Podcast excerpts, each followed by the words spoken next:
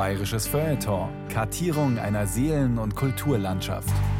Ein Podcast von Bayern 2.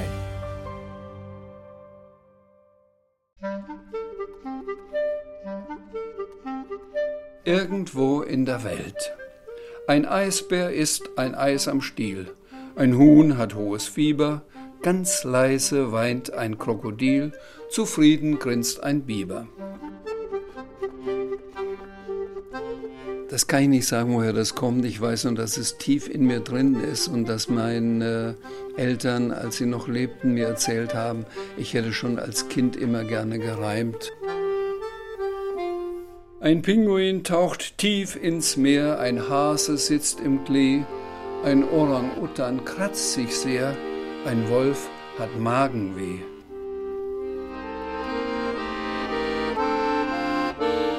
Wenn meine Mutter gesagt hat, jetzt setz dich endlich an den Tisch, dann hätte ich geantwortet, ja, das Essen ist noch frisch und immer versucht, einen Reim zu finden. Ein Wellensittich singt ein Lied, ein Floh sucht eine Bleibe. Und während alles dies geschieht, sitz ich zu Haus und schreibe. Mare Marium das fantastische Universum des Paul Maar. Eine Erkundung von Nils Beindker. Es macht mir ungeheuer Spaß, das muss ich zugeben, mit Sprache zu spielen, Gedichte zu machen, Wörter umzustellen, wie es der Sams ja ständig tut.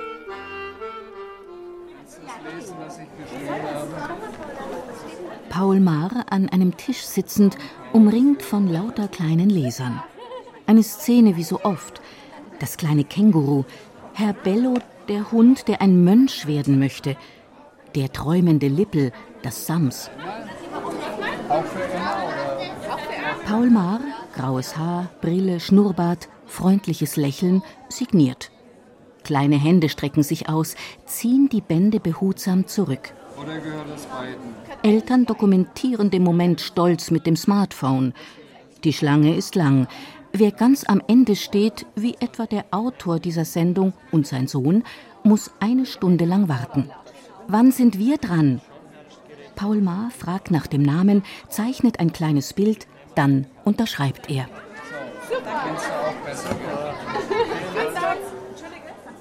Kein Jahr ohne neues Buch von Paul Maar.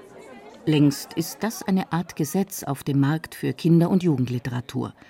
Da eine große Anthologie mit Gedichten und Geschichten, dort eine Sammlung mit eigenwillig erzählten Märchen, dann wieder ein Samsbuch, allen Ankündigungen seines Erfinders zum Trotz, es werde keine Geschichte mehr rund um dieses rotzfreche, eigensinnige Wesen geben. Wohl kein anderer Kinder- und Jugendbuchautor in Deutschland ist derart präsent in der Öffentlichkeit. Millionenfach verkaufte Bücher, Verfilmungen, Hörspiele, Hörbücher, ein riesiges Publikum, eine Fülle von Preisen. Mare Marium, dieses Meer der Fantasie, ein riesiges, fantastisches Universum. Die Ursprünge liegen natürlich in einem Buch. Eines meiner wichtigsten Bücher in meiner Kindheit war ein Sammelalbum der Firma Remzma. Jetzt ich ein bisschen Werbung. Und zwar war es ein sogenanntes Märchenalbum und ich weiß nicht genau, es gab Sammelbilder und die konnte man einkleben. Ich habe nicht alle Bilder vollständig gehabt, aber ich weiß, dass mich die weißen Vierecke mit einer Unterschrift etwa Rumpelstilzchen zerreißt sich in seiner Mitte und ich hatte das Bild nicht, dass mich dieser Leerraum, dieses weiße Viereck oft mehr angeregt hat, meine Fantasie angeregt hat, mir vorzustellen, was da jetzt dargestellt ist, als die Bilder selber. Paul Maar erzählt oft von diesem Märchenbuch, auch heute in seiner Bamberger Wohnung. Das Buch war, mit und ohne Sammelbilder, so etwas wie ein Rettungsanker, der Anfang aller Geschichten. Paul Maar verbrachte einen Teil der Kindheit auf dem Land, in einem Dorf am Main bei den Großeltern. Ein kleines Paradies bei aller Not. Der Vater war lange in Kriegsgefangenschaft. Nach der Rückkehr holte er Frau und Sohn zurück nach Schweinfurt.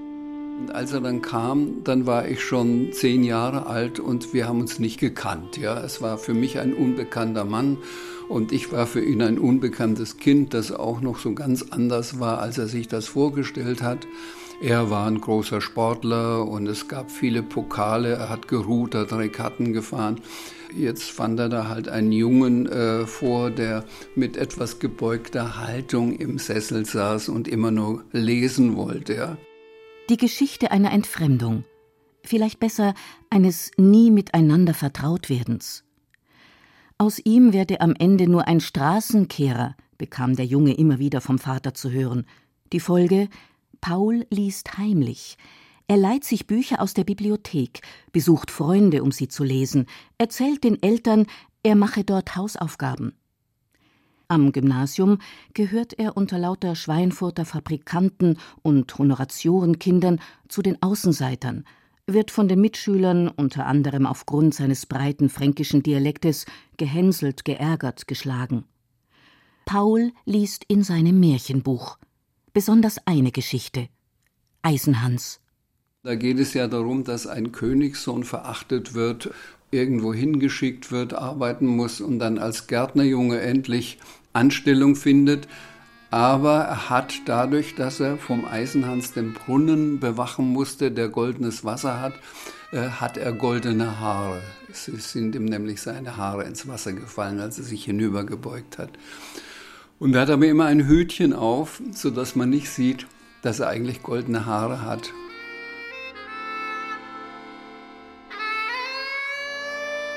Den Schluss der Geschichte habe ich immer mit innerer Begeisterung gelesen, denn irgendwann nimmt er sein Hütchen ab und dann sagen alle, er hat ja goldene Haare.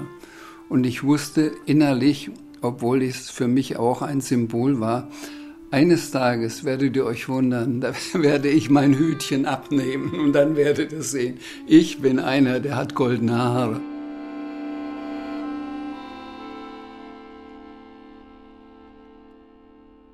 Paulmar weiß, dass er kein Königssohn ist und ist irgendwie trotzdem einer. Sein Weg zur Kunst, zur Literatur, seinem Königreich verdankt sich Zufällen und Begegnungen mit Menschen, die sein Talent entdeckt und gefördert haben. Entscheidend wurde die Bekanntschaft mit Nele Ballhaus, seiner Mitschülerin und späteren Frau, seiner Prinzessin. Im Elternhaus von Nele Ballhaus entdeckte Paul Maar eine so ganz andere Welt als die, aus der er kam. Sogar ein Schloss gibt es, Schloss Maßbach, Sitz des Fränkischen Theaters. Gegründet im Frühjahr 1946 in Coburg vom Schauspieler-Ehepaar Oskar Ballhaus und Lena Hutter. Nach mehreren Umzügen sind Bühne und Ensemble, eine große Familie, 1960 in Maßbach gelandet. Die Unterfränkische Landesbühne ist eine Institution, ein Ort der Kultur mitten auf dem Land. Hier hat er Kostümvignetten für den Biberpelz. Die sind von früher.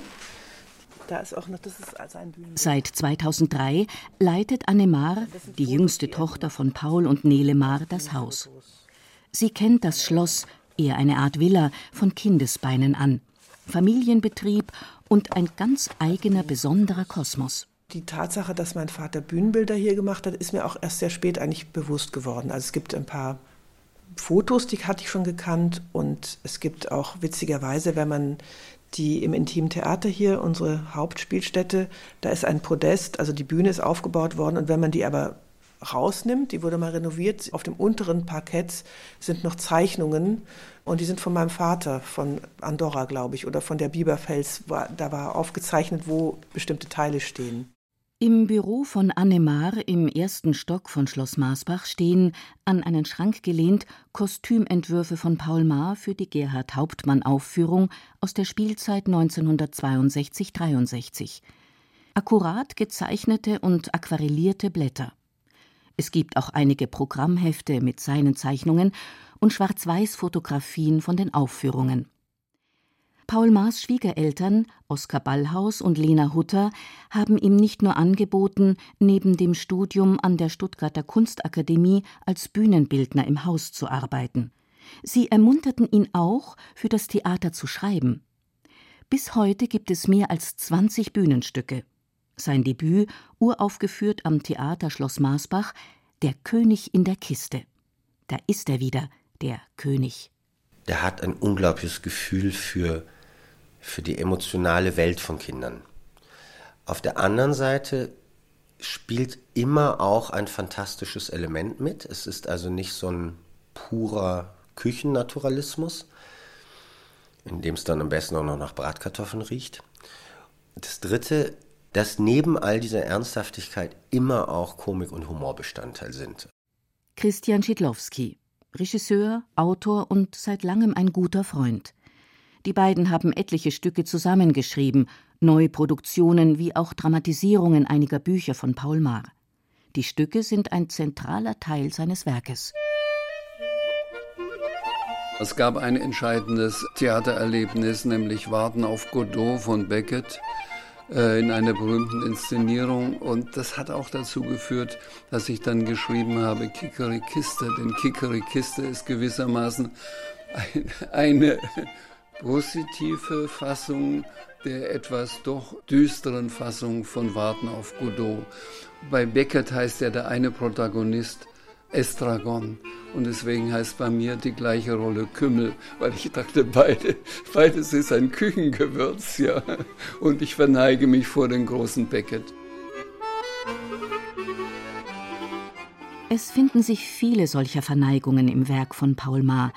Immer wieder sind heimliche Anspielungen auf Autoren wie Jean-Paul, Friedrich Rückert oder E.T.A. Hoffmann eingewoben in die Geschichten. Alles Autoren, in deren Biografie Franken, respektive Maas heutige Heimatstadt Bamberg, eine wichtige Rolle spielte. Zum Erzählen gebracht haben ihn aber nicht die Lektüren, sondern vor allem die eigenen Kinder, wie er sagt. Michael, Katja und Anne haben ihn angestiftet, sein Königreich aufzubauen, es auszuweiten zu einem fantastischen Universum. Es gab zum Beispiel ein großes auf Packpapier gemaltes Bild, das im Kinderzimmer meiner Tochter mit vier Reißzwecken an die Wand gepinnt war. Und da war ein ganz dicker, kupferfarbener Kater abgebildet. Und irgendwann sagte meine Tochter, was ist denn das für eine Katze oder für ein Kater? Warum hast du mir von dem noch nie eine Geschichte erzählt? Und dann fing ich an und es gab dann die, es entstand die Geschichte vom Kater Traugott, der Bürgermeister wurde. Zusammen mit anderen Geschichten wurde daraus das literarische Debüt Der tätowierte Hund, erschienen 1968. Das Buch bewegt sich zwischen Fabel und Fantastik und zeigt die marsche Lust am Spiel mit den Wörtern, mit der Sprache und die Liebe für komische und groteske Begebenheiten. Und nun habe ich doch noch etwas vergessen. Die Kinder wissen wahrscheinlich, was ins Gesicht muss. Deswegen, deswegen habe ich hier eine blaue Farbe.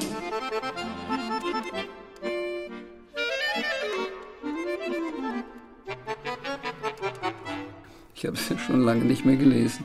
Sams, wer bist du überhaupt? Ich bin kein Mensch, bin kein Marsianer, bin weder Cowboy noch Indianer, bin keineswegs ein Wunderknabe, kein Affe und kein Unglücksrabe, ich bin kein Frosch und auch kein Rind und bin auch ganz bestimmt kein Kind. Ist jetzt in deinem Kopf drin, dass ich nur ein Sams bin? 1973 erschien der Roman Eine Woche voller Samstage das erste einer mittlerweile ganzen Reihe von Büchern über das Sams, ein anarchistisches Wesen mit blauen Sommersprossen, die sich als Wunschpunkte entpuppen. Das Sams stellt den Alltag des braven Büroangestellten Bruno Taschenbier wieder und wieder gehörig auf den Kopf. Für strenge Pädagogen und Horttanten eine Unverschämtheit. Das übrigens auch noch nach 40 Jahren. Für Kinder eine Offenbarung. Paul Maar spricht von seinen fantastischen Romanen. Mit Fantasy habe das nichts zu tun, hat er doch Figuren wie das Sams immer auf der Grundlage einer realen Geschichte entwickelt und gerne auch auf der Grundlage eigener Erfahrungen. Die Sams-Erzählung führt zurück in das Baugeschäft des Vaters zu einem Angestellten. Ich will den Namen nicht nennen, ich nenne ihn einfach Taschenbier. Und dieser Herr Taschenbier war genauso, wie ich den Taschenbier dann im Buch beschrieben habe. Sehr angepasst, sehr schüchtern, kontaktgestört. Mein Vater war oft sehr aufbrausend, manchmal jähzornig und wenn er eine Rechnung nicht gefunden hat, dann hat er diesen armen Herrn Taschenbier zusammengestaucht, er hätte sie bestimmt wieder verschlammt. Drei Minuten später hat mein Vater die Rechnung auf seinem eigenen Schreibtisch unter einem anderen Schreiben gefunden und hat es nicht für wert gehalten, sich bei Herrn Taschenbier zu entschuldigen. Und er hat auch nie gesagt, aber Chef, sehen Sie, mich haben Sie geschimpft und jetzt haben Sie die selbst. Nur zu Kindern konnte er sich öffnen.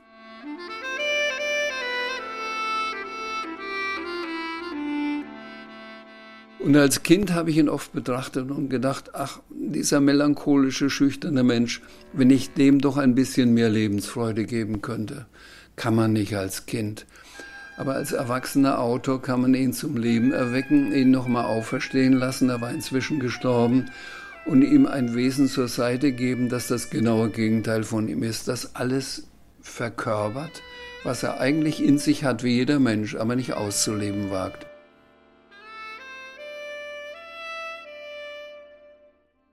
In seinem Königreich gibt Paul Maar diesem geplagten Mann Freiheit und Würde zurück.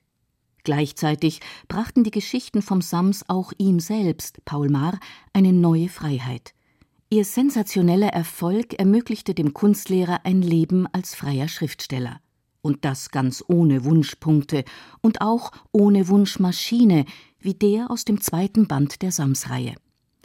Bei aller Komik, bei allem Klamauk und Wortwitz zeugen die Romane von einer großen Sympathie für die Außenseiter, egal ob sie nun Bruno oder Martin Taschenbier heißen, ob sie von der Wirtin oder vom Chef im Büro drangsaliert werden oder von Sportlehrern und fiesen Mitschülern. Die Schwachen, die, die jede Demütigung stumm über sich ergehen lassen, lernen, sich zu wehren. Mit jedem neuen Sams-Roman entstand aber gleichzeitig mehr und mehr eine Marke, ein Label. Es ist gleichzeitig ein Geschenk, denn durch den Erfolg der Sams-Bücher kann ich mir ein geregeltes Leben ohne finanziellen Sorgen leisten. Auf der anderen Seite ist es natürlich ein bisschen, ja, nicht lästig, aber doch traurig, dass ich immer nur der Sams-Autor bin. Ich möchte eigentlich der Autor sein, ein Kinderbuchautor, äh, habe auch schon Dinge für Erwachsene geschrieben, also ein Autor. Aber ich bin immer nur der Sams-Autor, das klebt an mir. Paul Maas Verlag Friedrich Oettinger arbeitet fleißig mit an dieser Markenbildung und verdient ja auch gut daran. Erscheint heute ein neues Buch von Paul Maar, klebt ein Hinweis auf das Sams auf dem Cover. Daneben werden andere Teile des Marschen Universums von Kritikern und Lesern überhaupt nicht richtig wahrgenommen. Die hinreißend wilde Bildergeschichtensammlung Onkel Florians fliegender Flohmarkt oder jene Romane, die Mar die realistischen nennt. Andere Kinder wohnen auch bei ihren Eltern und Kartoffelkäferzeiten. In beiden Büchern erzählt er seine eigene Geschichte von der Zeit bei den Großeltern auf dem Land. Schweinfurt wurde ständig bombardiert. Also ich habe eine Kindheit erlebt, wo ich fast öfter im Luftschutzkeller gesessen habe als zu Hause am Tisch. Deswegen ist dann meine zweite Mutter, meine Stiefmutter, meine erste ist gestorben, zurückgezogen aufs Land in ein fränkisches Dorf zu ihren eigenen Eltern und ich hatte dort sehr liebevolle Stiefgroßeltern. Besonders mein Großvater, der auch ein begeisterter Geschichtenerzähler war, der hat mir sehr geholfen. Ich habe es mal gesagt, er hat meinen innerlichen Kühlschrank aufgetaut. Es gibt Leser, die halten andere Kinder und Kartoffelkäferzeiten für die besten Bücher von Paul Maar. Beide Romane erzählen am Beispiel von fiktiven Figuren von dieser behüteten Welt inmitten der großen Katastrophe. Für seine Tochter Annemar, die nicht nur Theaterleiterin ist, sondern auch Kinderbuchautorin, sind es Werke von ganz besonderer Bedeutung. Kartoffelkäferzeiten, das ist ein Buch, was ich mehrmals gelesen habe und was ich wirklich immer noch sehr, sehr gerne mag. Und ich erinnere mich aber auch, dass in Onkel Florians fliegender Flohmarkt gibt es eine Geschichte. Es geht darum, dass im Prinzip ein Außerirdischer hier irgendwo landet, der aber oder sein Raumschiff oder er selbst, das weiß ich nicht mehr genau, im Prinzip die Form einer Spinne hat. Und diese Figur erzählt nun, was es beobachtet, erzählt natürlich, betrachtet die Menschen und alles um sie herum mit, mit ganz anderen Augen, weil es halt merkwürdig findet, wie diese Wesen sind. Und ich glaube, es wird sogar am Schluss irgendwie halt für eine Spinne gehalten und erschlagen. Die Geschichte, die mochte ich am liebsten in diesem Buch. Also auch eher eine etwas ernstere, die die Welt ein bisschen anders betrachtet. Jager und Neingor, die treffen auf ein Huhn. Das sagt, wir sollten alle mehr für die Gesundheit tun. Der Jaguar sagt ja. Der Neingor sagt nein. Der Jaguar lernt schwimmen, der Neingor Latein. Mare Marium, das fantastische Universum des Paul Maar, sein Königreich, ist riesig. Die Leuchttürme in diesem Reich sind seine bekanntesten Geschichten und Bücher, doch dahinter gibt es viel zu entdecken. Dazu gehören auch die Bilder und Illustrationen, Federzeichnungen, ein klarer Strich, oft mit Aquarellfarben koloriert. Der studierte Kunsterzieher hat hier noch einmal eine ganz eigene Sprache entwickelt. Eine Paul-Maar-Figur von ihm gezeichnet, die kennt man von Hunderten raus. Er bedient sich da so einer äh, bisschen kindlich naiven Art. Die hat auch was Spitzbübisches, weil seine Texte natürlich gar nicht so naiv sind und sind sehr hintergründig und haben auch durchaus äh, philosophische Dimension. Der Münchner Maler und Illustrator Reinhard Michel hat zum 80. Geburtstag des Kollegen und Freundes eines von Maas Gedichten bebildert.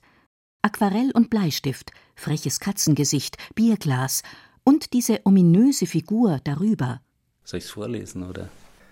Trinkt unsere Katze abends so ein, zwei, drei Glas Bier, dann kriegt sie einen Kater. Das weiß das kluge Tier.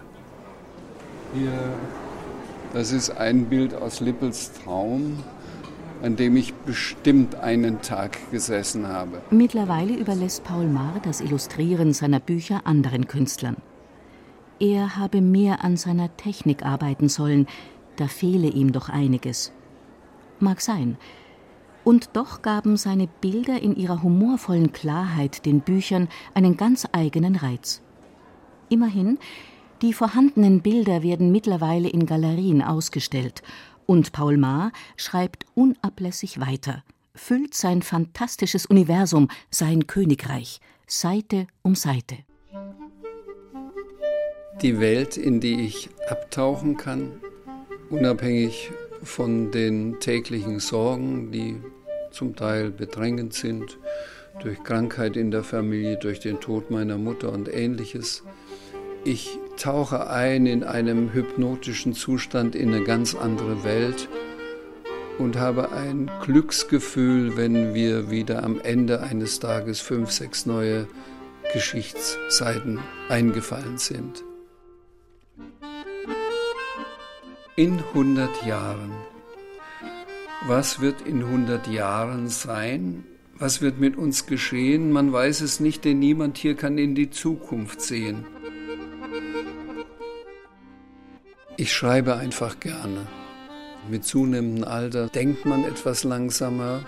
Manchmal denke ich auch gründlicher, ja. Und man schreibt nicht einfach nur so schnell hin, sondern man denkt lange nach, verbessert dann, findet noch einen neuen Kniff, wie man das formulieren könnte und ist am Ende dann eigentlich sehr zufrieden mit dem, was herauskam, obwohl es ein bisschen länger gedauert hatte. Mare Marium. Das fantastische Universum des Paul Maar. Eine Erkundung von Nils Beindker. Es sprach Ruth Geiersberger. Ton und Technik Sieglinde Hermann. Regie und Redaktion Carola Zinner. Eine Produktion des Bayerischen Rundfunks 2017. Doch etwas kann man jetzt schon tun. Man kann die Zukunft denken. Und tut man dies, dann kann man sie vielleicht zum Guten lenken.